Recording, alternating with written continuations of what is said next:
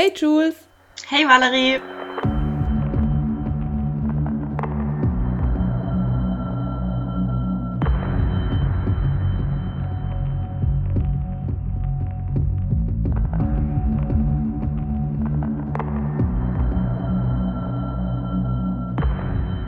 Hey und herzlich willkommen zu um, unserem Podcast Pandemonium, dem Shadowhunter Podcast, in dem wir Kapitel für Kapitel von City of Bones aus der Buchreihe Die Chroniken der Unterwelt von Cassandra Clare besprechen. Hi Julia, wie geht's?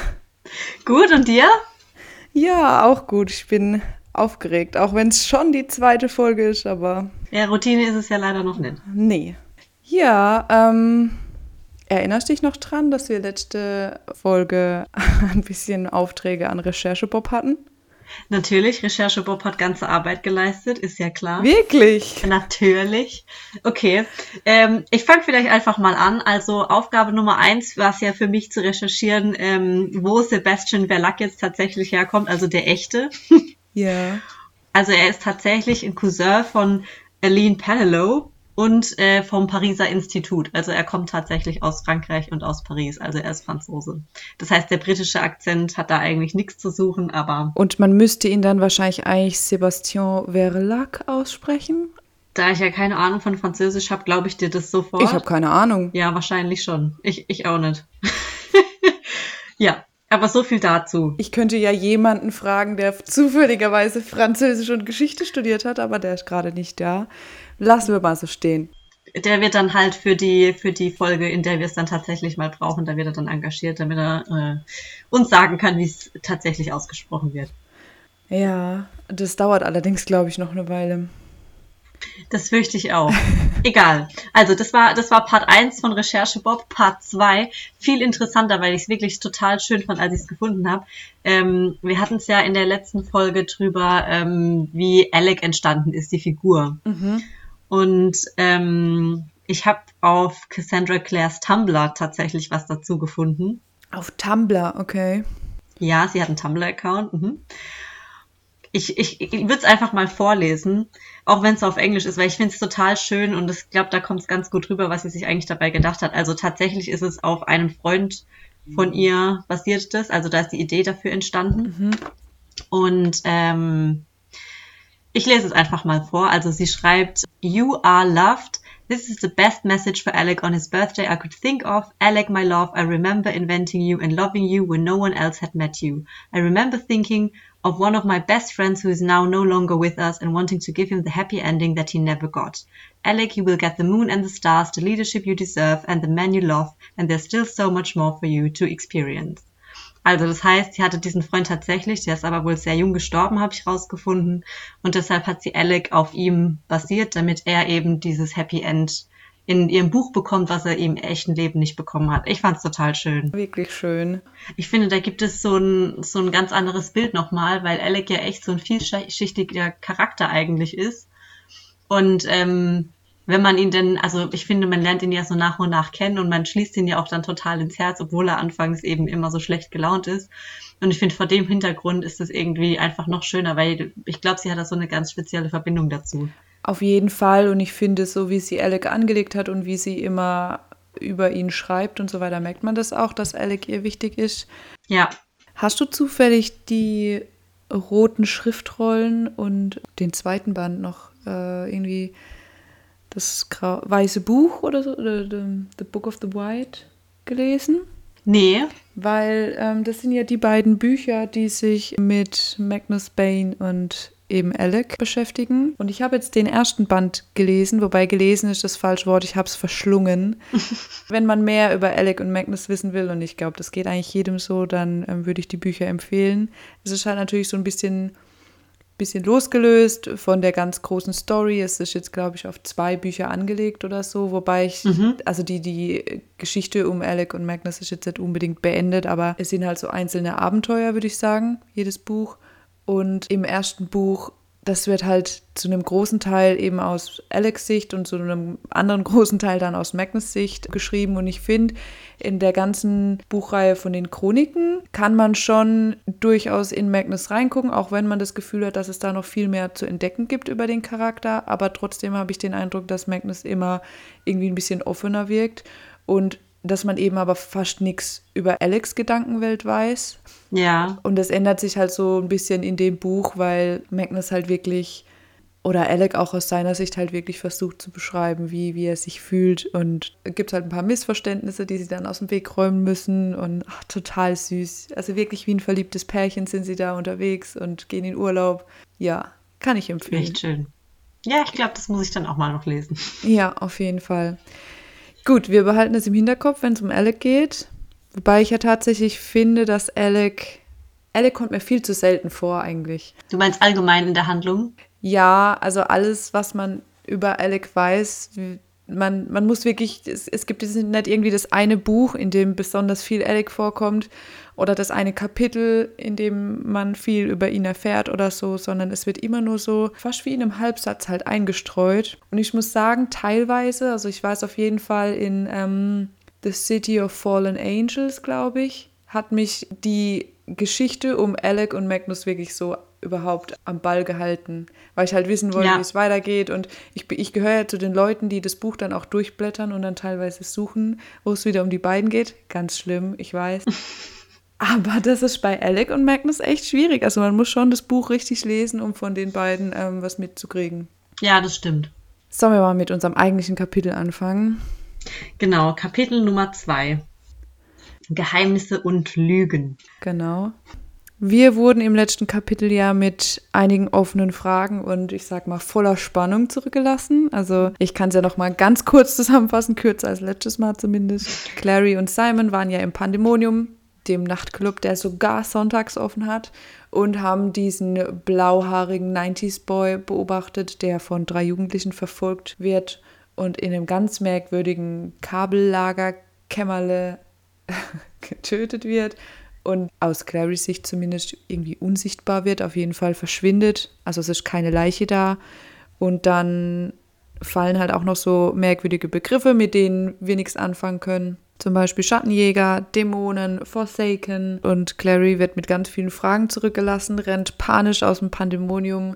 Simon kommt mit und sie fahren zusammen im Taxi nach Hause. Und wir haben ja letzte Folge schon einige Fragen formuliert, die wir dann so im Kopf hatten oder die, da wir die ganze Reihe gelesen haben, können sie ja, wir wissen ja die Antworten, aber für neue Leser gibt es die auf jeden Fall. Und man hofft jetzt natürlich in Kapitel 2 da eben Antworten zu finden, aber man verhungert an der langen Hand. Total. Man wird erstmal komplett rausgerissen und es geht eigentlich um das Banalste der Welt, nämlich Clarys Leben. Genau. Also ich glaube, banaler kann man es nicht beschreiben als in dem Kapitel. Nee, also das Kapitel ist ja auch eigentlich wirklich, da könnte es auch einfach so ein, so ein Teenie-Roman sein. Ich dachte auch, als ich das das erste Mal gelesen habe, dass es jetzt in diese Richtung geht. Ja. Möchtest du mal zusammenfassen, worum es in dem Kapitel geht? Weil ich das so gut gemacht habe letztes Mal. Oh je. Ja. Okay, ich, ich werde es mal versuchen. Also, ähm, in unserem zweiten Kapitel Geheimnisse und Lügen beginnt das Ganze so, Clary sitzt in ihrem Zimmer und äh, ist eigentlich gerade dabei, was zu zeichnen. Äh, das klappt aber nicht so, wie sie das gerne hätte. Und dann klingelt auf einmal das Telefon, sie wird unterbrochen und ähm, wer ruft an? Natürlich Simon, klar. Und er will sie dann eigentlich einladen, dass sie abends äh, auf einen Poetry Slam von einem von Simons Freunden bzw. Bandkollegen gehen. Clary ist ein bisschen unschlüssig erstmal, ob sie da mitgehen will oder nicht, weil ihre Mutter immer noch nicht so begeistert davon ist, ähm, wie spät sie eigentlich am Vorabend nach Hause gekommen ist. Letztendlich ähm, sagt sie dann aber, sie versucht mit ihrer Mutter zu sprechen. Dann äh, kommt Luke, der wird endlich mal eingeführt. Endlich mal im zweiten Kapitel. Endlich mal, ja. Zusammen mit Jocelyn, also Clarys Mutter. Und sie haben irgendwie Kisten dabei. Clary ist total irritiert, was das Ganze jetzt soll. Dann wird sie eben überrascht von ihrer Mutter, die dann sagt, wir fahren in Urlaub. Und ähm, Clary reagiert nicht so, wie man sich das vorstellt, wenn man das Wort Urlaub hört, sondern sie ist total empört, weil sie hat ja eigene Pläne für den Sommer und fühlt sich natürlich total übergangen. Aber ähm, Ihre Mutter lässt sich davon nicht so wirklich abbringen, reagiert ganz komisch und auch Luke verhält sich mehr als seltsam die ganze Zeit über. Mhm. Und ähm, ja, wie geht's weiter? Ja, sie verlässt dann, oder Clary verlässt dann im Streit die Wohnung, Genau. weil Simon plötzlich vor der Tür steht. Der hat am Telefon gesagt, dass er sie abholt. Und dann gehen sie erst was essen beim Mexikaner und dann gehen sie zu diesem Poetry Slam. Und sie regt sich eigentlich die ganze Zeit über ihre Mutter auf, über Jocelyn. Die versucht noch ein paar Mal sie anzurufen, macht sich scheinbar wirklich Sorgen wegen ihrem Streit und dann endet das Kapitel. Genau, so absolut typischer Teenager-Alltag eigentlich. Genau. Sollte man meinen. Ja, sehr gut zusammengefasst. Ja, definitiv besser als letztes Mal. Ich habe dich aber auch weniger unterbrochen. ja, gut, ich habe mich selbst auch nicht unterbrochen, also. Okay. Was mir wieder mal aufgefallen ist, da achte ich irgendwie jedes Mal drauf, auch wenn es eigentlich wirklich zweitrangig ist. Die Farben, die hier benutzt werden. Ja. Nur mal ein Beispiel. Also Clary sitzt in, ein, in ihrem Zimmer mit orangefarbenen Wänden. Sie hat karottenfarbene Haare. Im Wohnzimmer steht ein dunkelrotes Sofa mit ganz vielen bunten Bildern, ähm, zum Beispiel von Manhattan im goldenen Sonnenlicht. Clarys Mutter hat ungefähr ähm, einen etwas dunkleren Farbton an Haaren wie Clary und ja, wenn man das mal so ein bisschen zusammenfasst, alles sehr warme Farben, sehr helle Farben. Wenn man mal dran denkt, was wir letztes Mal für Farben hatten, war ja blau, neongrün, viel schwarz Mhm. und die hervorstechende, farblich hervorstechende Isabel mit ihrem weißen Kleid. Es ist wirklich untergeordnet, aber ja, mir fällt halt auf, das erzeugt irgendwie schon allein durch die Farben, die genannt werden, so eine warme, wohnliche und idyllische Stimmung im ganzen Kapitel. Auch wenn sie sich da streiten, aber irgendwie macht man sich jetzt keine Sorgen um irgendwen von beiden, weil man halt weiß, naja, zwischen Mutter und Tochter ist das nun mal so. Und die werden sich schon wieder einkriegen. Ja, aber es wird ja auf jeden Fall so ein Kontrast geschaffen, also das definitiv. Ja, Ja, auch allein schon, weil sie ja jetzt wieder in ihrer gewohnten Umgebung ist und es ist eigentlich erstmal nicht viel Neues gerade. Ganz am Anfang sitzt Clary ja in ihrem Zimmer und malt. Und da ist mir aufgefallen, erstmal, wie so ein bisschen Clarys Mama, also wie Jocelyn beschrieben wird. Und da wollte ich dich fragen, im Vergleich zur Serie, da taucht ja Jocelyn auch immer direkt oder schon direkt am Anfang auf, wie du sie dir vorgestellt hast. Weil in der Serie wird ja betont, dass Clary keine Ahnung hat, dass Jocelyn sehr gut zeichnen kann oder dass sie überhaupt irgendeine, irgendein künstlerisches Talent hat. Und in der Serie wird ja so getan, als hätte das nur Clary. Und hier Ja. ist ja so, dass Clary sozusagen Jocelyn 2.0 ist, Mhm. ihr jüngeres Ebenbild. Ähm, beide sind Künstlerinnen, beide mit diesen roten Haaren, beide sehen sich sehr ähnlich und beide wirken auf mich auch so ein bisschen, Jocelyn vor allem halt jung geblieben, so ein bisschen quirlig, dynamisch, äh, aufgeregt und so weiter. Und ich wollte dich mal fragen, hast du eher eine jo die Jocelyn aus der Serie vor Augen oder eher die aus dem Buch? Tatsächlich so ein Gemisch. Also ich finde die, ähm, allein wie sie dargestellt ist in der Serie, also die Schauspielerin, ähm, vom Aussehen her, finde ich, kommt es schon sehr nah an das dran, was ich mir unter Jocelyn vorgestellt habe. Aber halt das, also sie hat halt eigentlich im Buch, in meiner Vorstellung, andere Charaktereigenschaften. Weißt du, was ich meine? Also ich finde so vom Aussehen her kommt sie da ja schon sehr nah dran. Ja, in meinem Kopf auch. Aussehenstechnisch ähm, funktioniert es für mich, gerade wenn Clary da nebendran ist. genau. Sie werden ja auch beide ähm, als schlank und ähm, irgendwie wird im Buch auch geschrieben, irgendwie mit schmalen Hüften und so weiter. Das, das Mhm. passt ja total zu den zwei Schauspielerinnen. Ja. Genau, aber mit anderen Charaktereigenschaften. Genau, also ich meine, es ist ja schon irgendwie seltsam, wenn man sich mal überlegt, wie, also ich finde, Jocelyn kann man ja schon so als Glucke bezeichnen, ja, das, was sie ja macht. Ähm, sie versucht ja Clary um jeden Preis zu beschützen. Ja, Und wenn man das dann so darstellt, als wüsste sie nicht mal, dass ihre Tochter eigentlich gut zeichnen kann, und das ist ja was ganz Zentrales, sowohl in der Serie als auch im Buch. was Jocelyn weiß nicht, dass Clary zeichnen kann. Oder meintest du das vorhin andersrum? Ja, umgekehrt, oder? In der Serie wird doch gesagt, dass Jocelyn geheim gehalten hat, dass sie so gut zeichnen kann, weil dadurch kommt ja Clary gar nicht erst drauf, dass dieser Kelch in der Karte versteckt sein könnte. Ja, du hast recht. Ich habe äh, tatsächlich habe ich das habe ich dich vorhin falsch verstanden, weil ich äh, und ich war dann ein bisschen verwirrt und dachte, okay, vielleicht habe ich das falsch aus der Serie im Kopf. Also das wird geheim gehalten in der Serie, dass Joss, ja, das stimmt. Ja, aber auch das, ja, also ich meine, was kommt denn in der Serie überhaupt raus, was sie eigentlich beruflich macht? Ähm, lass mich überlegen. Nein, oder? Also soweit ich weiß auch nicht. Okay, in Folge 1 gebe ich an, wie oft ich die Serie geguckt habe und jetzt ähm, weiß ich schon wieder nichts mehr. Aber ich habe es ja auch gerade erst geguckt und so, wenn ich mich richtig erinnere, ist da, also wird nicht gesagt, was Jocelyn arbeitet. Genau, wobei ich finde halt auch, es ist nicht nur die mangelnde Alternative, also dass nicht, nicht gesagt wird, was sie stattdessen arbeitet, wenn sie schon keine Künstlerin ist, sondern es geht mir auch irgendwie darum, dass ich einerseits Jocelyn komplett als die Künstlerin durch und durch, so ein bisschen verrückt, genau. bisschen durchgeknallt. Ja. Sie hat ja, es wird ja später gesagt, dass sie so einen Overall anhat, der voller Farbkleckse ist. Mhm. Auch auf den Schuhen hat sie Farbe. Also das ist ja alles nicht so wichtig. Sie geht komplett ihrer Kreativität nach. So stelle ich mir Jocelyn einerseits vor. Andererseits finde ich es aber schwierig, das äh, mit der Schattenjägerin unter einen Hut zu kriegen. Das finde ich auch. Genau, ich versuche einfach immer wieder bei Jocelyn, sie, sie mir in Idris vorzustellen, wie, wie sie da in ihrem Landhaus gelebt hat.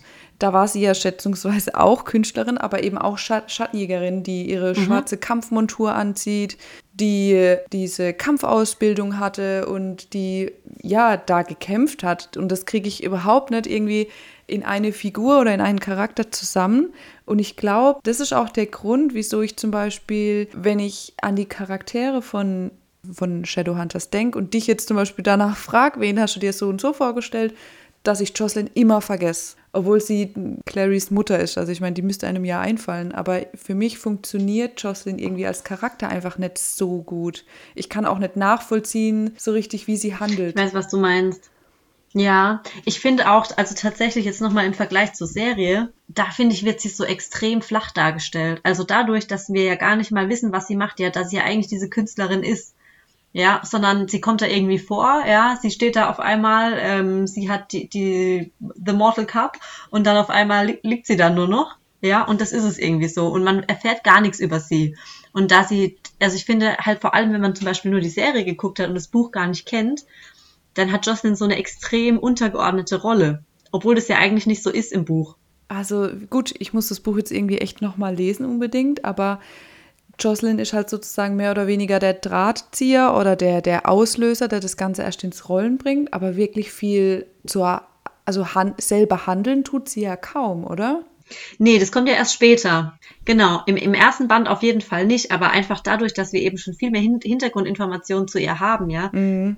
dass sie so eine Ähnlichkeit mit Clary hat, wie sie sich tatsächlich verhält, ja, was ihre Eigenschaften sind, diese Künstlerin und so, ich finde, das gibt ja einfach viel mehr so einen runden Charakter, als es in der Serie dargestellt wird. Ja, und genau, ich glaube, das kommt auch dadurch zustande, dass es im Buch ein bisschen besser gelingt, Clary und Jocelyn als ein Team, als ein Mutter-Tochter-Gespann wahrzunehmen, weil es wird halt nicht nur gesagt, die beiden sind sich ähnlich und ihre ähm, Mutter ist manchmal auch wie eine Freundin und weniger wie eine Mutter. Das wird halt in der Serie nur gesagt und im Buch gibt es halt Szenen, in denen man merkt, das ist wirklich so. Also es ist ja ganz häufig so, in Büchern ja. wird nicht gesagt, die beiden sind sich ähnlich, Punkt, sondern es gibt eben verschiedene Szenen, die eingestreut werden in verschiedenen Kapiteln, damit man den Eindruck gewinnt. Und dafür hatte man, glaube ich, in der Serie keine Zeit.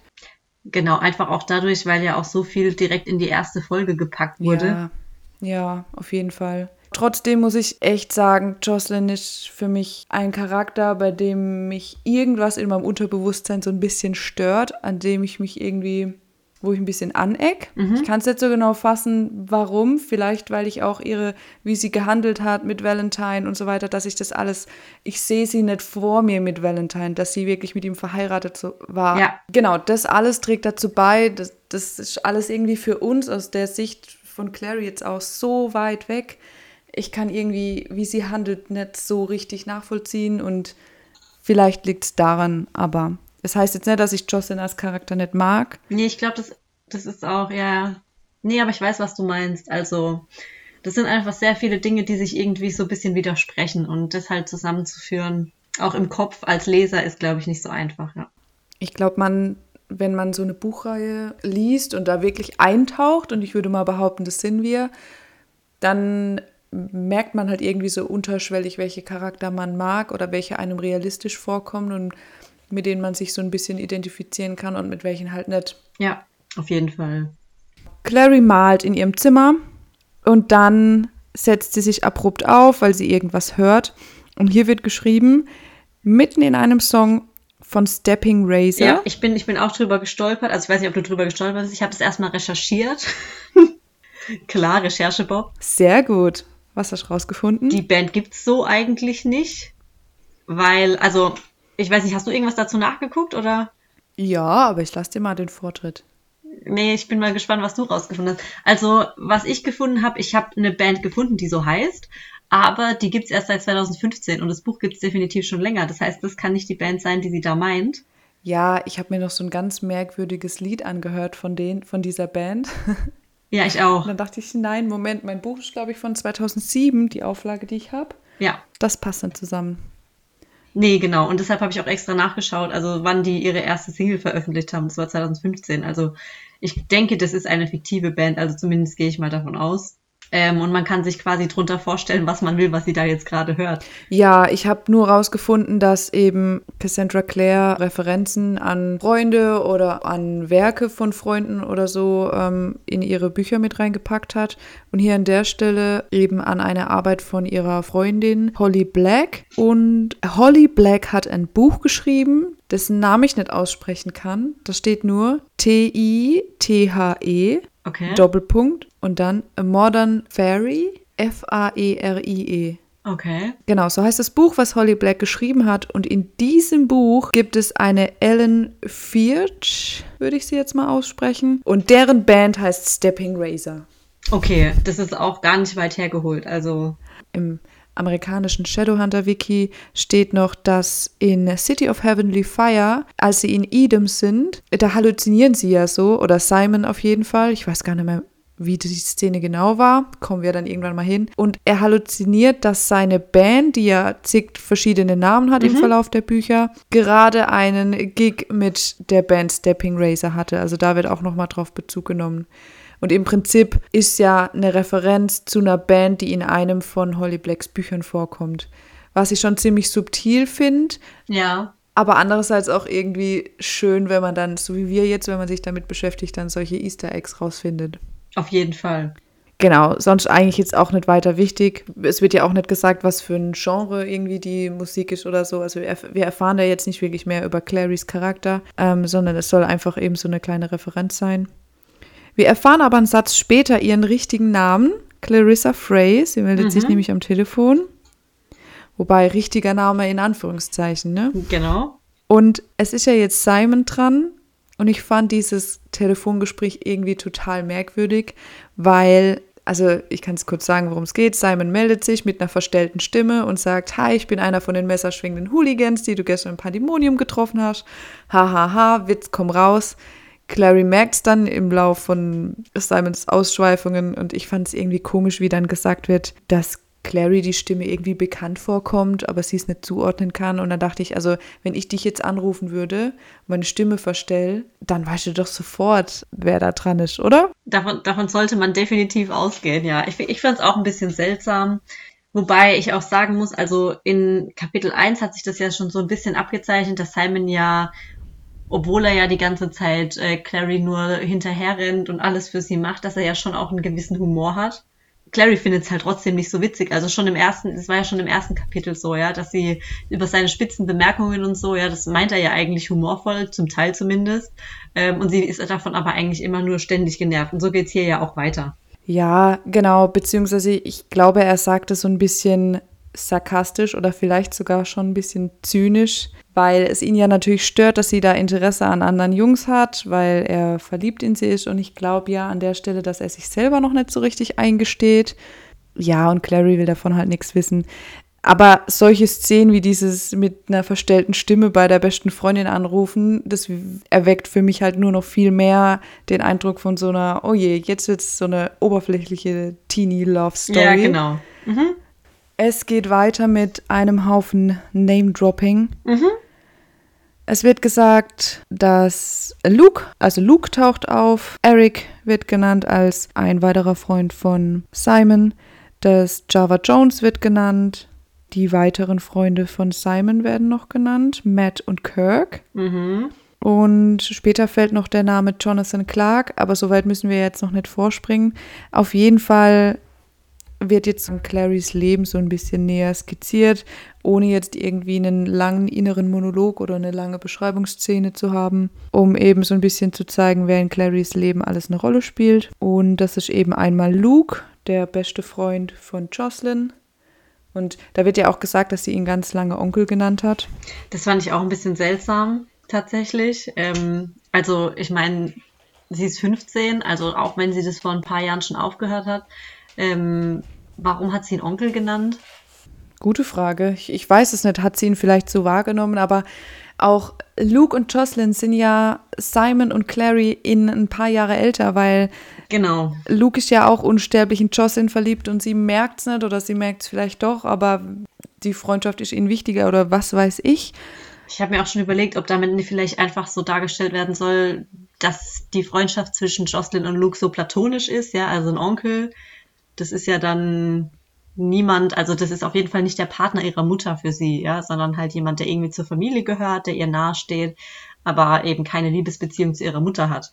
Auf jeden Fall und das passt ja auch zur Art, also wie Luke als ähm, Charakter genau, beschrieben ja, wird. Ja, und auch wie er für Clary ist. Also er ist ja kein Vaterersatz in dem Sinne, aber er steht ihr ja schon nah finde. Ich finde schon, dass er irgendwie eine Form von Vaterersatz ist, auch wenn sie ihn eher als Onkel oder halt eben nicht als Partner von ihrer Mutter wahrnimmt, aber dass sie sich da nachher an ihn wendet.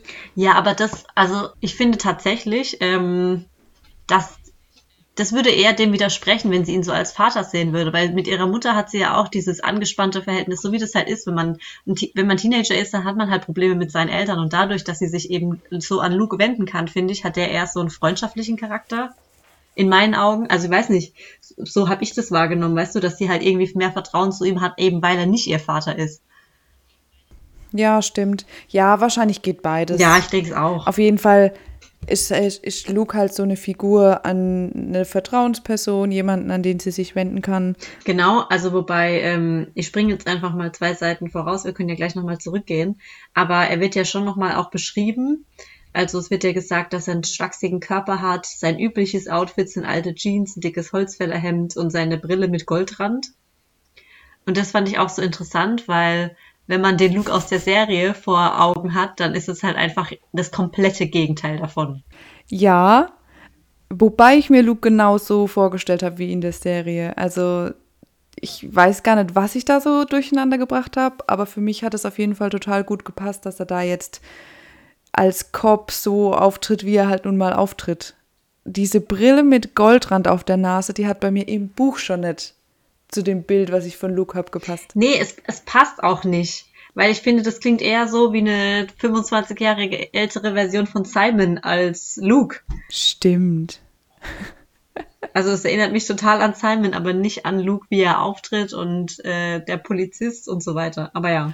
Oder ich habe noch eine andere Assoziation mit der Beschreibung im Buch. Jetzt nicht mit Luke, aber so wie er hier beschrieben wird, wie er vielleicht aussehen soll. Ähm, ich habe ja mal, ich habe ja mal angefangen wegen dir ein paar Folgen Gilmore Girls zu gucken. Ja. Und er erinnert mich an den, wie heißt sie nochmal, in den sich die Ältere so ein bisschen verliebt oder auch nicht verliebt. In Luke? Mit dem, mit dem Kaffee. Heißt der auch Luke? Luke? ja, das ist auch Luke, ja. Ja, genau an den.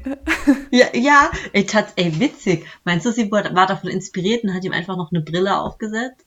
Weiß ich nicht, aber wenn, dann war es eine schlechte Idee mit der Brille. Finde ich mit auch. Mit Goldrand. Ja. Wobei, jetzt jetzt wäre es schon wieder so ein bisschen so hipstermäßig so in die Ja, Richtung. definitiv. Aber damals gab es noch keine Hipster. Erstens das und zweitens stelle ich mir behalt bei einer Brille mit Goldrand, ganz ehrlich, ich stelle mir diesen Luke, wie du sagst, aus Gilmore Girls vor, mit dieser Halbmondbrille von Dumbledore. Ja. Ein ja, unfassbar schlimmes Bild. Ja, okay. Ja, absolut.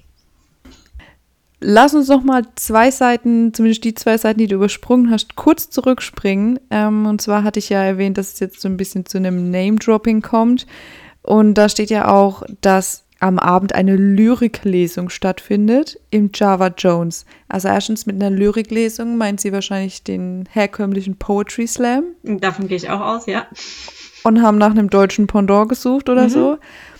Ähm, auf jeden Fall, das Java Jones habe ich halt auch gegoogelt, ob es da eben auch äh, irgendwie eine Art Referenz gibt oder so, wie bei der Band vorhin.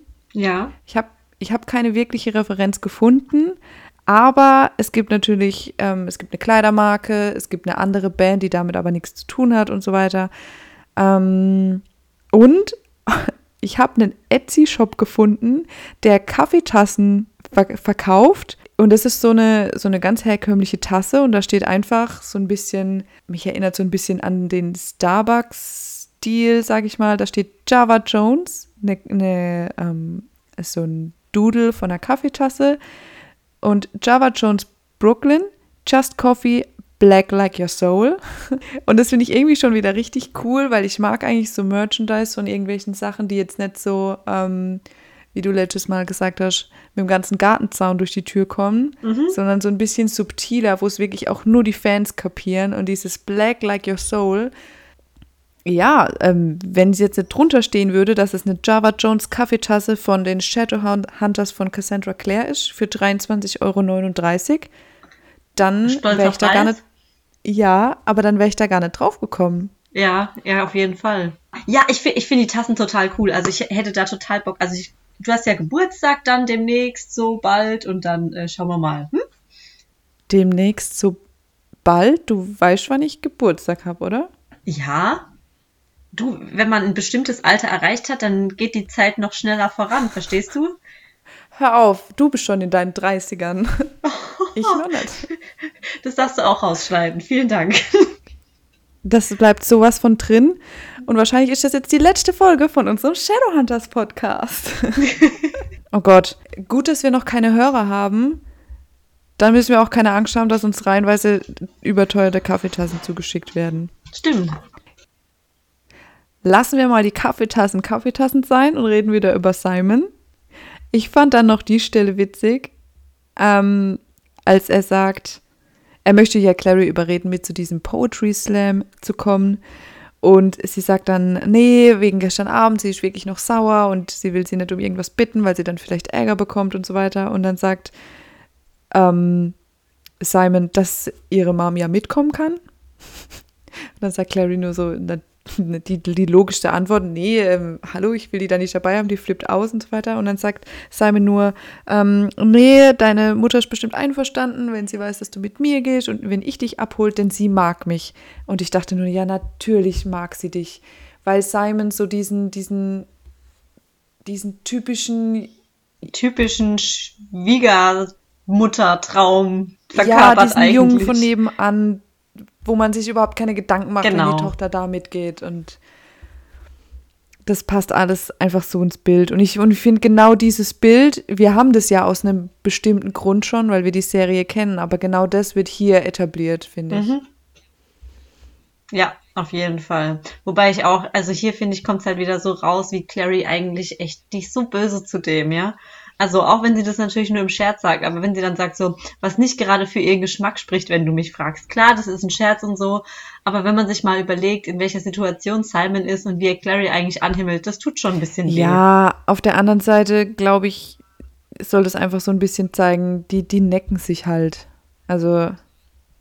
Total. Ja, das, das sagst du ja auch nur, weil du weißt, wie die Geschichte weitergeht und was Clary ihm noch alles antun wird. Du projizierst es halt darauf. Ja, klar. Natürlich, natürlich. Aber allein schon aus seiner Sicht, ja, überleg dir doch mal. Er ist die ganze Zeit so ob sie fixiert und sie versteht es eigentlich nicht. So klar, er ist sich vielleicht selber noch nicht so ganz sicher, ob er das überhaupt jemals sagen will, ja. Aber ähm, ja. dass er dann, also er ist ja schon, er ist ja schon, er sagt es ja schon ernst, so, ja. Also deine Mutter ist bestimmt einverstanden, sie mag mich. Ja, da steht nicht dabei, dass er das irgendwie lachend sagt oder so. Er meint es schon ernst. Okay, Jules, du bist also Team Simon. Gut. In, wenn wir jetzt schon in Teams denken, dann denken wir in Team Clays, Team Malek, Team Sissy oder wie auch immer wir Simon und Isabel nennen wollen. Gibt es auch Clary und Simon? Claycy? Clay, Clayman? Nee. Clayman? ähm, Syri? Nee. Syri. Gibt's. Nee, passt nicht. Ja. Naja, bist du, also ich muss ganz ehrlich sagen, ich liebe Simon als Charakter. Ich finde, der macht sich total und ich mag immer oder häufig Charaktere, die sich, die halt eine starke Entwicklung haben, sofern es eine Entwicklung ist, die ich gut nachvollziehen kann. Mhm. Tatsächlich finde ich aber, Simon funktio funktioniert für mich in Bezug auf Clary eigentlich nur als bester Freund und nicht als mehr und mich nervt irgendwann so im, keine Ahnung, vierten, fünften Buch oder so, dies, dieses ewige Hickhack. Also irgendwann reicht es. Am Anfang ist dieses Liebesdreieck ja. cool und witzig und süß und ähm, ja, treibt so ein bisschen die Story voran und irgendwann ist dann gut. Ich bin da absolut bei dir. Also Clary und Simon sehe ich, sehe ich auch nie zusammen. Die sind einfach beste Freunde. Und allein schon, weil ich ähm, Isabel und Simon so sehr schippe. Ja, also ich, ich liebe die zwei zusammen. Also deshalb, aber nichtsdestotrotz mag ich Simon so gerne, dass ich schon irgendwie, dass er mir, mir, er tut mir einfach leid. Ja, ich mag Simon als Charakter eigentlich einfach gern, aber ich brauche Simon nicht mit Clary zusammen, weil ich finde, nee, auf keinen Fall. er wird als eigenständiger Charakter etabliert und am Anfang ähm, hätte man ja meinen können, Simon wird so ein typischer Nebencharakter. Spoiler, überhaupt nicht. Im Prinzip finde genau. ich, wenn man zu der Serie ein Spin-off machen wollte, dann könnte man sich wirklich Simon nehmen und sein mörderisch spannendes Leben als ja, Badass Vampir von Brooklyn genau. Ähm, beschreiben. Keine Ahnung, irgendwie, er wird Leiter des ähm, New Yorker Vampir-Clans, er leitet das Hotel du oder zum Beispiel, er macht so ein bisschen so sein, sein Freigeist-Ding mit seiner Band, sag ich mal, dass er so ein bisschen wie Magnus Bane durch die ganze Welt reist. Und okay, ich habe Spin-off Spin im Kopf. Ich brauche nur noch einen Titel. Ich wollte gerade sagen, du kannst eigentlich auch direkt anfangen mit verfilmen. ja, nee, was ich nur sagen will, mich stört, glaube ich, einfach, wenn Simon als bloßer Nebencharakter dargestellt wird. Und ja, das ist er halt überhaupt hier nicht. Wieder, genau, erstens das und zweitens hat er halt viel mehr zu bieten und dann, das, das ist in dem Kapitel, wird er halt einfach so dargestellt, also der, der Clary klar untergeordnete und ähm, ja, okay. Macht es natürlich auch ein bisschen spannender, ja. Ja, ich weiß nicht, ich, ja, doch, ja. Also ich meine, gerade weil er ich schneide hm? den Rest raus. Ich sage einfach nur noch ja. Okay, dann sage ich auch nichts mehr dazu. Doch, sag. Nee, ich finde halt gerade, weil das so angelegt ist, ist die Entwicklung natürlich noch viel krasser und viel eindrucksvoller, die er hinlegt. Ja, ich kann nur gar nicht abwarten, wann diese Entwicklung anfängt. Ja, es geht mir auch so. Weißt wann, weißt du wann? Okay, wir haben ja eh schon gespoilert, dass er zum Vampir wird, aber weißt du, in welchem Buch das vorkommt? Nee. Du? Im zweiten. Schon? Oh, nein, nein, nein, nein, nein. Im dritten. Ja, oder? In City of Glass, in dem blauen dicken Buch. Ja, okay. Hä, wieso schon? In der Serie wird gefühlt, in der dritten Folge wird, wird ähm, Simon da äh, ins Hotel du Mont oder im zweiten. In, in der zweiten, ja. Entführt. Und in, in, den Büchern warte ich einfach nur drauf, Simon, wann wirst endlich interessant? Ja, das stimmt. Aber andererseits fand ich, kam mir das in den Büchern so ewig lange vor. Ja, das sage ich, das meine ich ja. Ja, ja, nee, aber weil die halt so viel auch in die, in die ersten Folgen in der Serie ge gepackt haben. Ach so, ja, auf jeden Fall. So im Vergleich halt. Wirklich, ja, wobei da, ich, ich finde, die haben auch später noch richtig viel in die einzelnen Folgen gepackt. Nur dadurch, dass sie sich halt immer mehr von der Buchvorlage lösen, fällt uns das vielleicht mhm. nicht so auf. Aber wenn man mal bedenkt, in der dritten Staffel zum Beispiel, wenn man da eine Folge nicht geguckt hat, ist man dann, dann ist man komplett raus. Genau so ging mir das nämlich. Den Fehler habe ich gemacht und deshalb habe ich irgendwann aufgehört. Bist schon in der dritten Staffel? Nee, aber ich hatte ja, ich habe mal anders, ja vor ein paar Jahren mal angefangen, die ah, Serie zu gucken. Ah. Und ich habe dann aber irgendwie nebenher die, was gemacht. Und da war ich aber schon zweite oder dritte Staffel.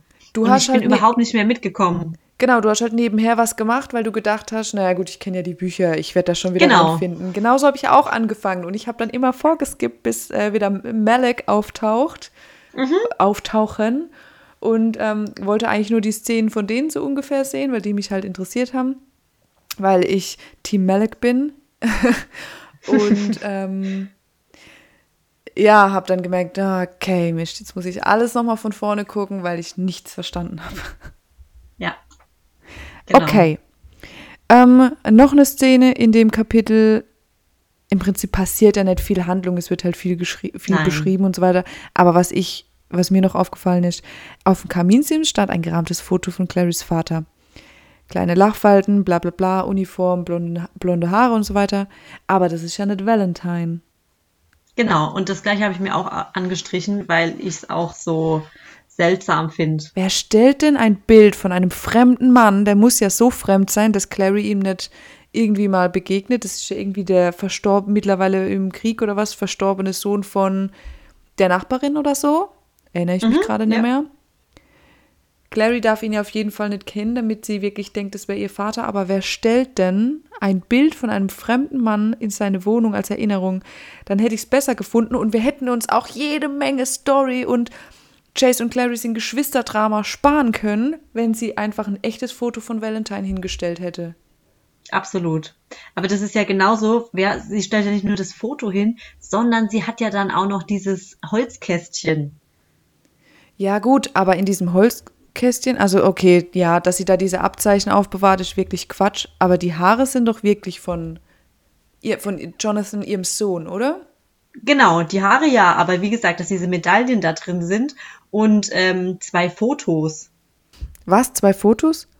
Ja, neben den Medaillen enthielt das Kästchen noch zwei Fotos, ein Ehering und eine blonde Haarlocke. Natürlich weiß man nicht, was auf den Fotos drauf ist, aber ich gehe jetzt mal davon aus, dass die auch von ähm, Clarys theoretisch äh, theoretischem Vater sein sollen. Von diesem, den Jocelyn Jonathan Clark nennt, ne? Genau. Oh, Jocelyn und Jonathan Clark. Okay. ja.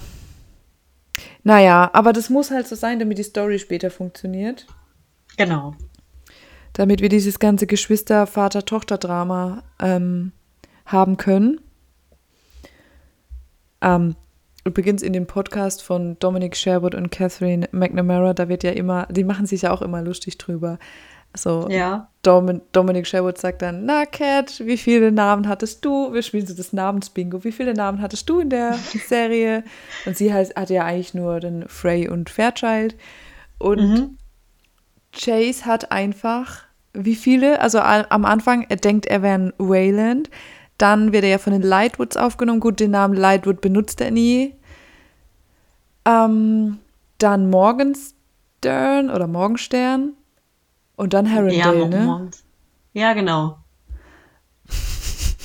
Vier Namen. Vier äh, oder drei, dreieinhalb, weil Lightwood benutzt er ja nie, aber er ist ja in der Familie Lightwood, aber wow.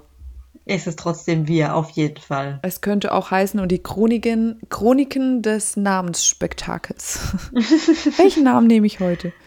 Ja. Genau. Auf jeden Fall, dann kommt Luke zur Tür rein und ähm, Clary tut dann so, als würde sie lesen, weil sie irgendwie hochgeschreckt ist und in Gedanken war und dem Leser mitgeteilt hat, dass auf dem Kaminsims das Foto von ihrem Nichtvater steht. Und das fand ich dann auch interessant, was, was das für ein Buch ist, was sie da zufällig greift, indem sie dann so tut, als würde sie lesen. Und Luke nimmt sich das Buch ja dann und liest vor, was da steht. Und da steht, noch immer wimmelt es in unserer Welt von all diesen seltsamen Wesen, die die moderne Philosophie verworfen hat. Noch immer treiben Feen und Kobolde, Geister und Dämonen. Punkt, Punkt, Punkt. Da liest äh, Luke dann nicht weiter. Und dann sagt er nur, es sagt Clary, das ist halt aus Frasers Der goldene Zweig. Hast du zufällig nachgeguckt, was das für ein Werk ist? Tatsächlich nicht, nein, aber ich gehe stark davon aus, dass du es mir gleich sagen wirst. Ja, Achtung, ich wir oder wir oder ich auf jeden Fall bin im Studium schon öfter über diese Art von Büchern gestoßen.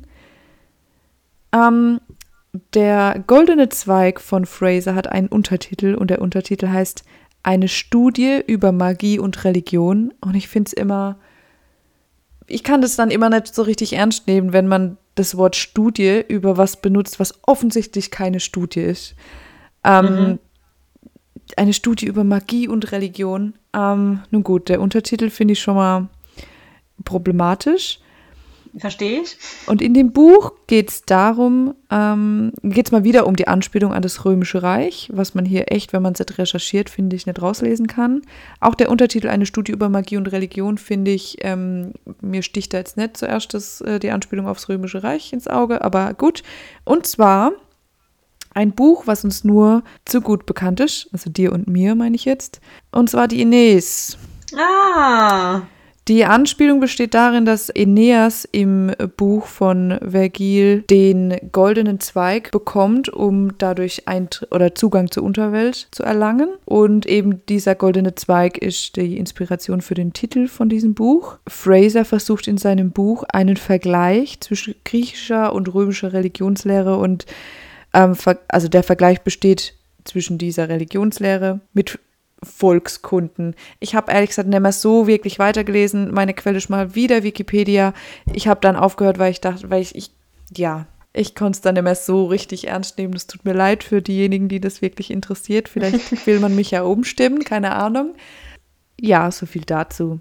Ich finde, ich, ich ziehe den Schluss daraus, dass das Einzige, was auch die, eben diese explizite Stelle, die Luke vorliest, noch immer treiben Feen, Kobolde, Geister und Dämonen, soll einfach so ein bisschen Foreshadowing sein, dass wir das mit diesen Dämonen und so weiter aus, der, aus dem ersten Kapitel noch nicht so ganz vergessen dürfen. Genau. Das ist ja auch eigentlich die einzige Anspielung, die wirklich gemacht wird in dem Kapitel. Ähm, dass es eben doch noch um mehr geht als das normale Leben der Clary Frey. Genau. Ja, Jocelyn hat auf jeden Fall vor dem Haus irgendwie ewig lange einen Parkplatz gesucht, kommt jetzt rein, dann wird sie ebenso beschrieben, wie wir sie vorhin auch schon gesagt haben. Ähm, schlanke, ranke Frau. Ich weiß immer nie, was rank bedeutet. Das sagt man einfach so, oder? Rank und schlank? Ja, schon. Weil alles, was sich reimt, ist gut. Ah, ja, okay. ähm, genau, und auch hier, wie sie beschrieben, es wird eigentlich gar nicht viel über die Charaktere gesagt, wenn sie beschrieben werden. Aber ich finde immer genau das, was markant ist, dass man sich einen Charakter vorstellen kann. Bei Jocelyn zum Beispiel, sie hat die dunkelroten Haare zu einem Knoten hochgesteckt und den Knoten hat sie mit einem Bleistift fixiert. Ja. Ja, Jocelyn als Künstlerin einfach. Genau dann bin ich, also was, was ich auch echt interessant fand, weil so habe ich es mir halt wirklich nicht vorgestellt. Äh, Clary wird ja beschrieben, dass sie gerade mal 1,50 Meter groß ist. Ja, sie ist ein Zwerg. Genau. Aber, also ich habe mir das tatsächlich nie so vorgestellt, dass sie so klein ist. Kann gar nicht mal sagen, warum, aber. Sie will damit ja sagen, die, oder dem Leser sagen, dass eben man mit, wenn man nur 1,50 Meter groß ist, dass man dann süß ist, dass man nicht hübsch oder schön ist, sondern ja. Als wäre sie gern mehr als süß. Ich mhm. persönlich finde süß eigentlich ziemlich gut. Aber ja, ich weiß nicht, die ganze Stelle soll irgendwie, glaube ich, einfach so ein bisschen Understatement sein, dass man Clary nicht als diesen Überflieger Hauptcharakter wahrnimmt. Ja, auf jeden Fall. Das macht sie halt auch ein bisschen nahbarer einfach, ja.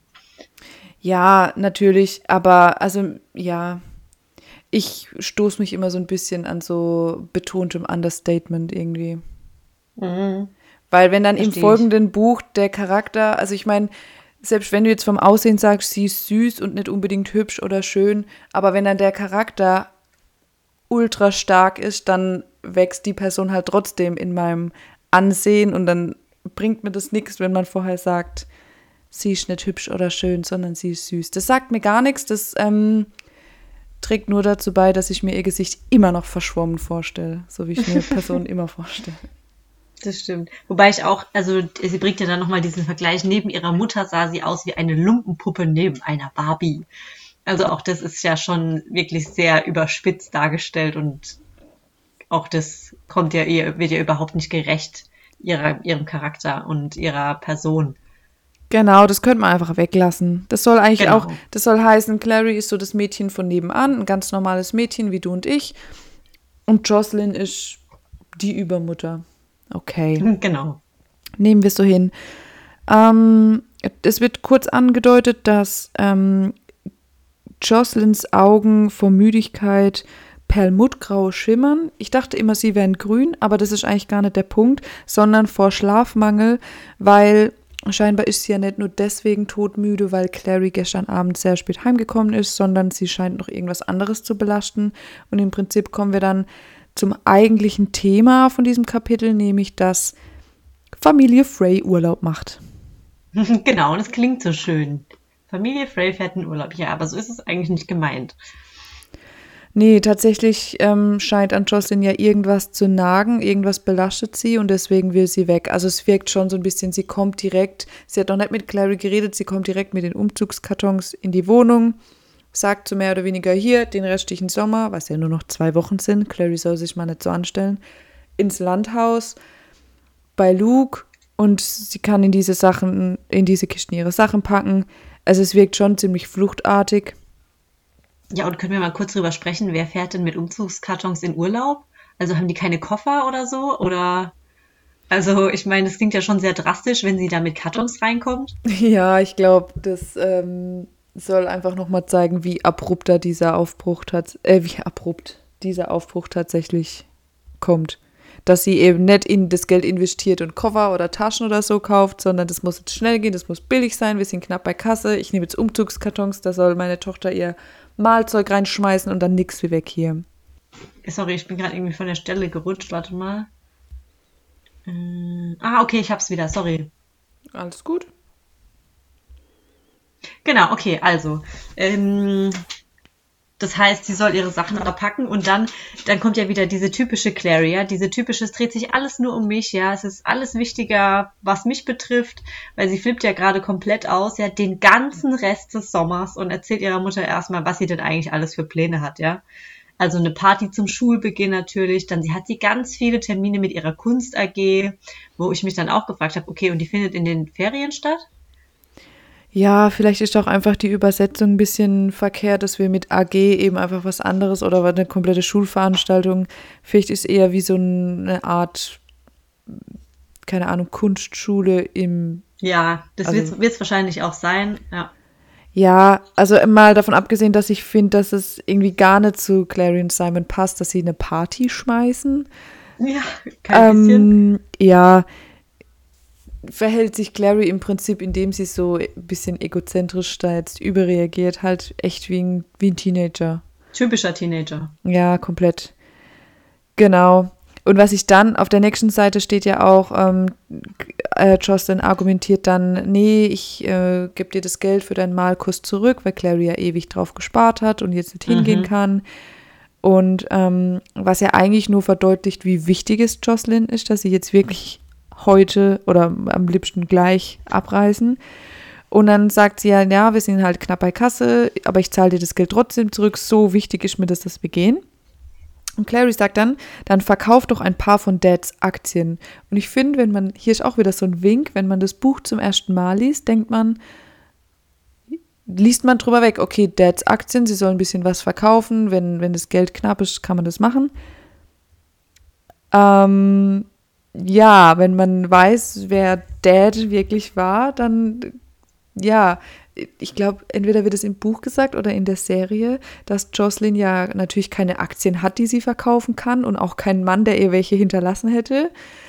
Ähm, aber sie hat ja Familienerbstücke, die sie aus dem Haus von den von den Fairchilds, also von ihrem, die haben ja dann in ihrem Landhaus gewohnt, ja. Valentine und Jocelyn.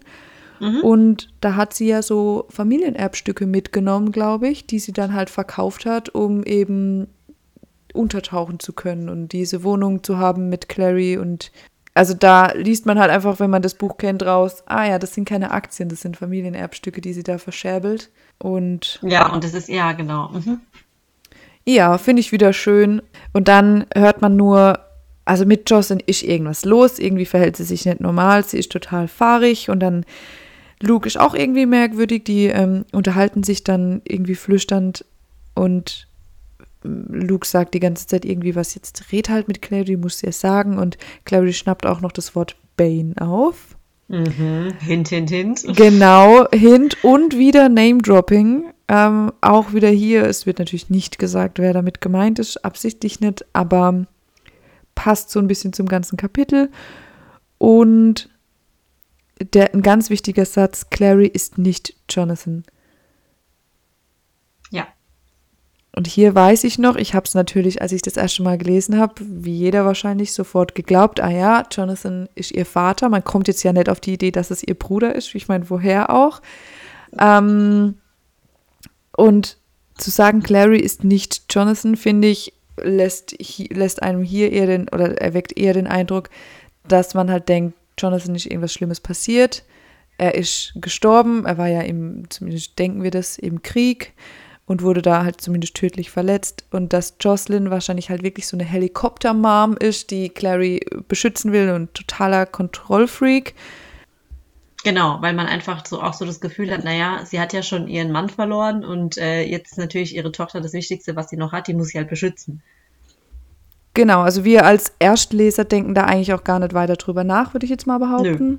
Dann wird eigentlich nur beschrieben noch so ein bisschen, wie Clary eigentlich aussieht. Also im Prinzip mit zwei Wörtern so ein bisschen sportlicher, wenig schick. Also wenn man jetzt mal an Isabel aus dem letzten Kapitel zurückdenkt, das komplette Gegenteil. Sie schnappt sich ihre Kuriertasche vom, vom Garderobenha Garderobenhaken ihre grünen Sneaker, Sketchers, Sketchers ja. ähm, dröhnt mit jedem wütenden Schritt. Also das, das ist so ein, zeichnet halt auch wieder so ein bisschen Bild von Clary, wie sie aussieht und hebt sie halt so ein bisschen ab von dem, was noch kommt, nämlich von den Schattenjägern. Genau, weil sie ja in dem, zu dem Zeitpunkt auch noch einfach ein normales Mädchen ist.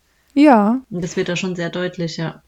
Ja, sie geht dann auf jeden Fall mit Simon, der sie abholt, weil sie es jetzt nicht mehr aushält zu Hause, weil sie die, die Information, dass sie jetzt den restlichen Sommer im Landhaus von Luke sein wird, das hat sie komplett überfahren und wütend gemacht und sie hat keine Lust darauf. Jetzt gehen sie auf jeden Fall zu ihrem Poetry Slam.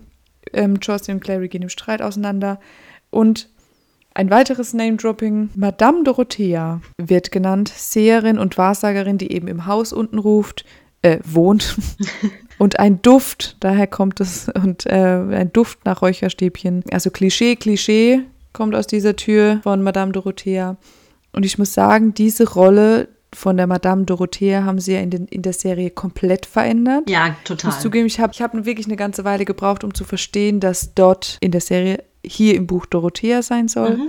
Ich finde dort als weitere ähm, Vertrauensperson von Clary funktioniert für mich viel besser als ja. diese alte, klischeebehaftete Frau. Ja, und vor allem, wenn man das das erste Mal so liest, ja, es wird ja irgendwie so nebenbei erwähnt und man denkt sich so, ja, warum, warum wird das jetzt gesagt, dass sie da wohnt? Also es hat ja irgendwie überhaupt keine Bedeutung für das Kapitel. Nee, gar nicht, genau. Ähm, also wie du schon sagst, es ist so viel Name-Dropping da drin, ja. Es wird einfach nur gesagt, ah ja, die wohnt da und das und das und das und die, die kommen alle nochmal vor und die haben alle eine bestimmte Bedeutung. Aber was, das äh, erschließt sich halt einem beim ersten Lesen überhaupt nicht. Genau, vielleicht halt auch deswegen, weil gar nicht viel weitere Information dazu gegeben wird, sondern nur so und so ist. Merkt ihr das jetzt, Leser?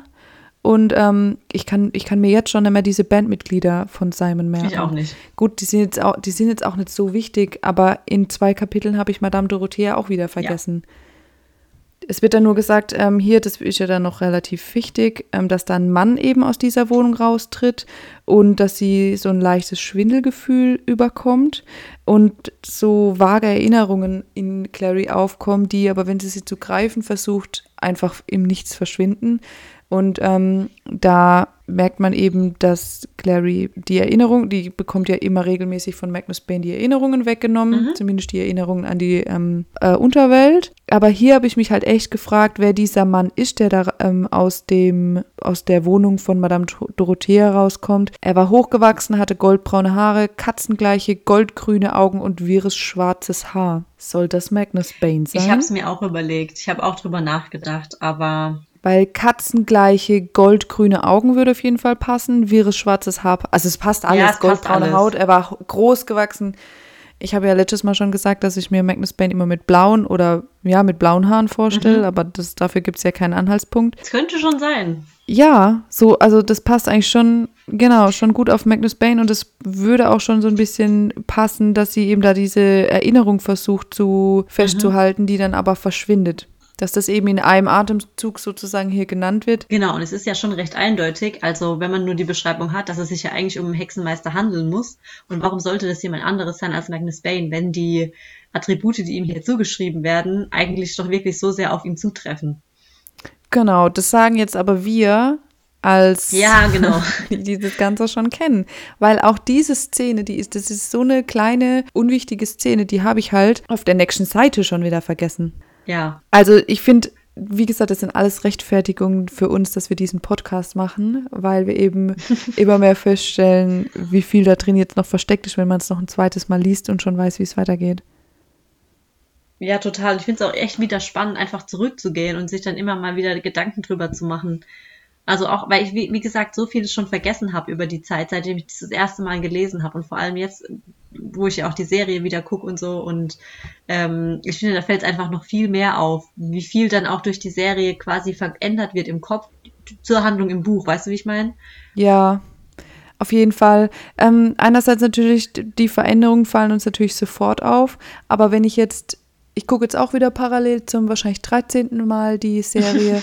Aber wenn ich so jetzt auch wieder die Bücher lese, fällt mir doch auf, wie, auf wie viele Kleinigkeiten sie geachtet haben. Ähm, ja. Zum Beispiel eben das Äußerliche von Jocelyn, dass sie darauf geachtet hat. Ich habe mich immer gefragt, wieso haben sie, sie haben ja Jocelyn, also die Haare von Jocelyn und ähm, Clary sind ja gefärbt. Keiner mhm. hat ja so extrem orangene Haare wie Clary in der ersten Staffel. Ich ja, finde auch gut, dass sie, ich finde es auch gut, dass sie das später ändern. Da finde ich es viel ich besser. Auch. Aber ich habe mich immer gefragt, wieso hat Jocelyn eigentlich so dunkle Haare? Und hier wird es ja gesagt, sie hat ja dunkelrote Haare. Und Clary ja. hat karottenrote Haare. Mhm. Also da finde ich schon, merkt man, ah ja, haben sie, da haben sie echt ins Buch geguckt und ähm, ja, auf so Details geachtet, dass die Buchleser da wirklich denken, ja, das ist mein, das ist meine Serie, so passt es für mich. Mhm. Genau.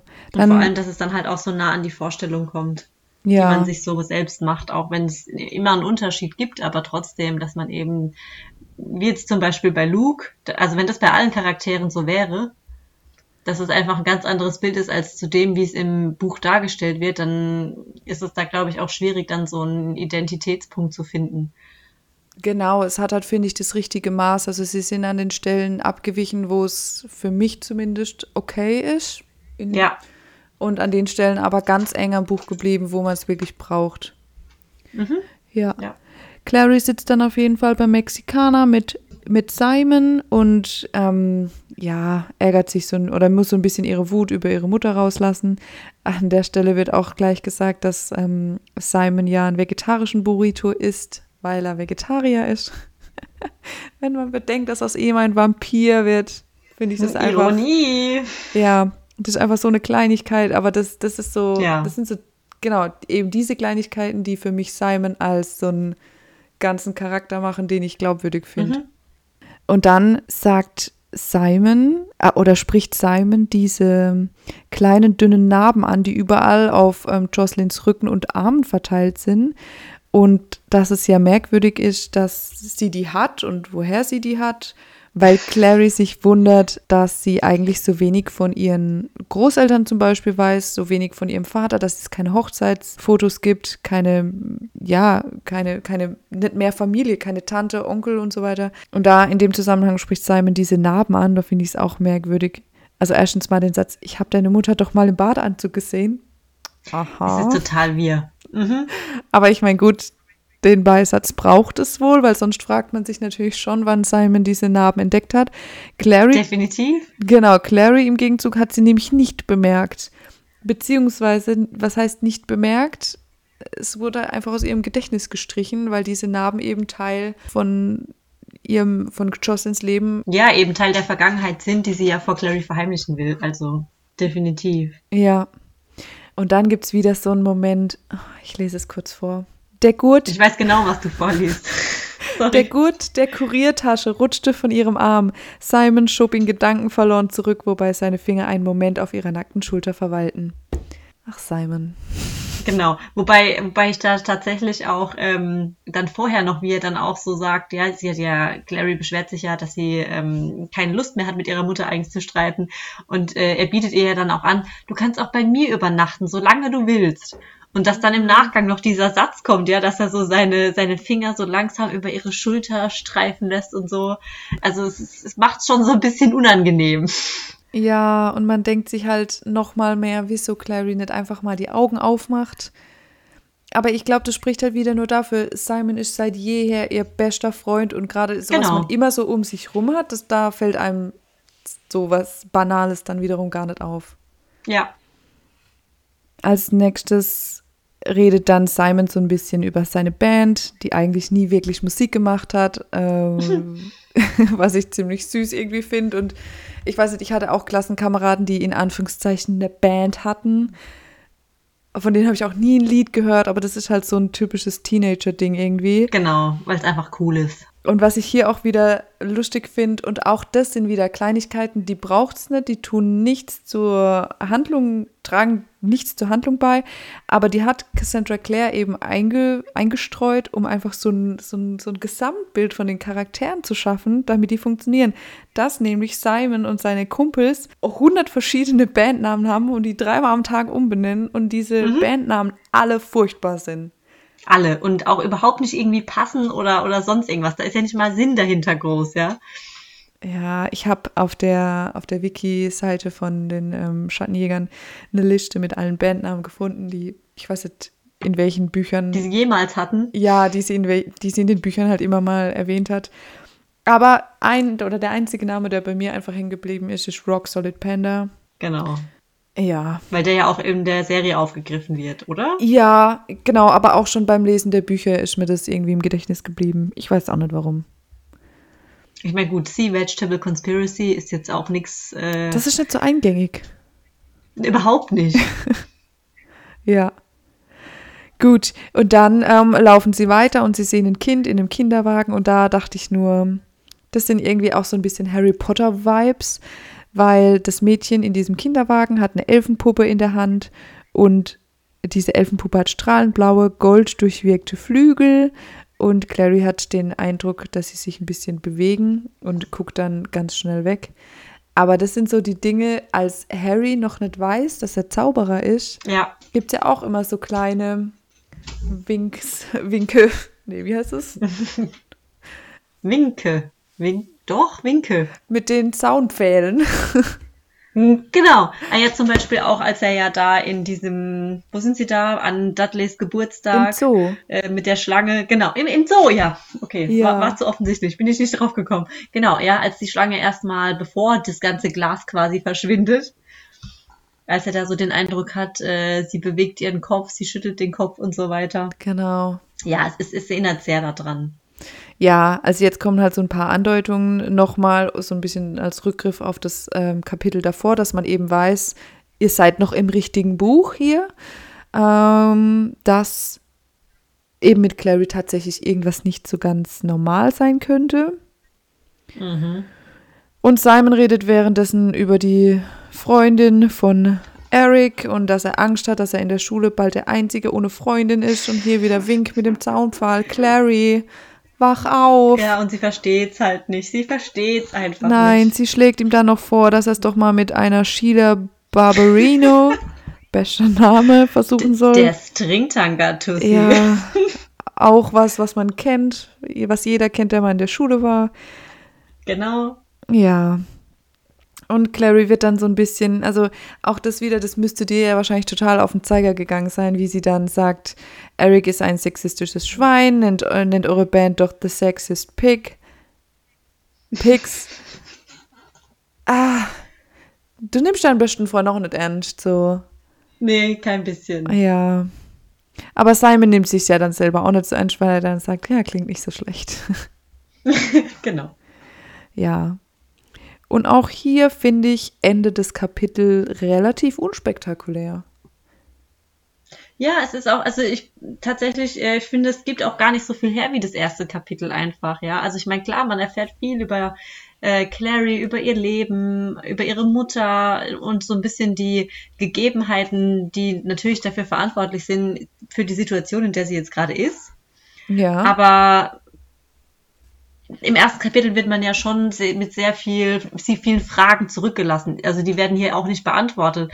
Aber es ist halt so, ah ja, okay, es könnte vielleicht doch eher so ein normaler, ja, Roman sein, der sich eben mit dem Leben von Clary beschäftigt. Dass mit ihr was nicht stimmt, das ist klar. das wird angedeutet. Aber ja. ja. aber ansonsten ist es ja jetzt nicht sonderlich, dass man sagt so, ah, okay, das äh, keine Ahnung, wie es jetzt weitergeht. Äh, ist es jetzt ganz dringend, dass ich weiterlese, sondern das ist einfach so ein Kapitel, okay. Ja, das stimmt. Auf der anderen Seite fragt man sich natürlich schon, wie passen jetzt Kapitel 1 und 2 zusammen? Ja, weil einfach so ein großer Bruch da ist. Genau. Ähm, es wird ja irgendwie zusammenpassen, aber trotzdem, wie du schon sagst, das erste Kapitel hat Fragen aufgeworfen, die das zweite nett beantwortet hat. Im Gegenteil, das zweite hat eigentlich eher nur noch mehr aufgeworfen. Zum Beispiel, wer ist dieser mysteriöse Bane? Was ist das Problem mhm. von Jocelyn? Warum muss sie jetzt da fliehen? Und ähm, Warum ist Luke so genervt davon, dass Jocelyn Clary offensichtlich was verheimlicht? Genau, Luke ist ja offensichtlich dafür, dass Jocelyn ehrlich mit Clary, Clary redet. Mhm. Ähm, ja, wir hatten ja vorhin kurz noch drüber gesprochen, dass ähm, es ja immer gesagt wird, dass Clary und Jocelyn so ein extrem enges Verhältnis haben. Hier an der Stelle muss ich sagen, merkt man davon gar nichts. Hier haben sie ein nee. typisches Mutter-Tochter-Verhältnis. Ähm, ihr wird Hausarrest angedroht, aber sie will sie auch nicht bestrafen. Sie ärgert sich, dass sie so spät heimgekommen ist. Sie setzt sich über die Wünsche von Clary hinweg, indem sie sagt, es ist mir jetzt egal, ob du Kunst AG oder sonst irgendwas hast, wir machen das jetzt, was ich sag. Und was ich halt auch finde, sie, dadurch, dass Jocelyn nicht mit Clarissa, mit Clary offen reden will, denkt man halt auch nicht gerade, dass die ein extrem gutes Vertrauensverhältnis haben. Genau, und Clary ist ja auch, also sie ist ja einfach nur genervt. Ja. Genau, alles Dinge, die wir vielleicht oder vielleicht auch nicht irgendwann noch erfahren werden, ob sie wirklich ein gutes Verhältnis haben oder nicht. Ja. Genau. Wir werden im nächsten Kapitel in unserer dritten Folge endlich über die Schattenjäger sprechen, denn das dritte Kapitel heißt Schattenjäger und ich bin schon mega gespannt. Ich auch, ob man endlich erfährt, was es mit ihnen auf sich hat oder nicht. Ja. Kle kleiner Spoiler, da du ja schon letztes Mal gesagt hast, bis zur Mitte des Buches war es dir immer noch nicht so ganz klar. Nein, es wird auch noch immer noch nicht ganz klar werden, was genau mit ihnen passiert, aber so ein bisschen mehr Hintergrundinformationen bekommen wir. Wirklich, hast du schon vorgelesen? Ich ich wollte nämlich gerade sagen, dass ich noch nicht so eine richtige Idee habe, worum es jetzt im nächsten Kapitel geht. Also die, also das tatsächlich Details muss ich auch nochmal nachlesen, auf jeden Fall. Ich weiß nur, dass äh, ich es auch danach noch nach diesem Kapitel oder beziehungsweise nach dem Anfang des Buches immer noch ein bisschen im Dunkeln getappt bin und mir immer noch nicht genau klar war, was es eigentlich mit den Schattenjägern auf sich hat. Okay, spannend. Ja.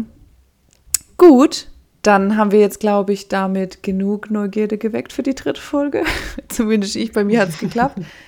ähm, ja, Sollen wir es dabei belassen? Oder gibt es noch. Ich würde sagen. Gibt es noch irgendwelche letzten Worte? Es gibt noch gar keine Rechercheaufträge für nächste Woche. Stimmt. Gut, aber die ergeben sich dann vielleicht auch. Aber es ist, es, wie gesagt, in dem Kapitel gab es jetzt auch nicht allzu viel, was irgendwie ja. wirklich Fragen aufgeworfen hätte, finde ich, oder? Ja, ich wollt, war gerade kurz davor, mir jetzt was zu überlegen, dass äh, Recherche Bob noch, noch was nachgucken kann.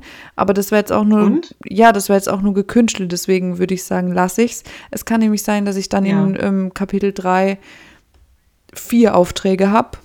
Ne, dass du da nicht alle annehmen kannst. Ja, das kannst. ist doch auch okay. Ja, genau. Nee. Dann, dann heben wir uns Recherche Bob fürs nächste Mal auf. Gut ich habe schon mal die erste Seite vom nächsten Kapitel überflogen, während wir hier geredet haben. Ich habe trotzdem zugehört. Aber die sind ja immer Wegen dem noch. schwarzen Kaffee. Die sind ja immer noch bei Simon und Clary. Ich will jetzt zu den Schattenjägern. ja, ja, das ist ja das. Es ist. Äh. Wir werden irgendwann ankommen ja, dort. Ich denke es auch. Genau, und hier steht, weil du das gerade gesagt hast, ein Kaffee, schwarz, wie meine Seele. Simon bestellt den, oder? Klar, ich muss jetzt vor allem direkt mal diesen Etsy-Shop noch googeln. Ich kann dir das Bild gleich schicken. Und wenn wir irgendwann mal Shownotes haben werden, dann werde ich das dort verlinken. Und dann kann sich jeder unserer zwei Hörer diese, diese Tasse kaufen. Ja. Kriegen wir dann Provision? Ich wollte gerade sagen, wir ähm, machen keine Werbung. Wir machen nur Empfehlungen, ohne irgendwie Geld einzunehmen dafür. Ja. Wir können mal uns. Ich habe sie gefunden. Oh, sehr gut. Wir können mal unsere jemands ähm, überreden, uns die zu kaufen. Ja, ich finde auch. Okay. Gut. Okay. Dann, Dann würde ich sagen, hören wir uns ähm, in der nächsten Folge. Genau. bei den Schattenjägern. Und Mhm. bis zum Dann nächsten Mal. ernst. Ja. Tschüss. Tschüss.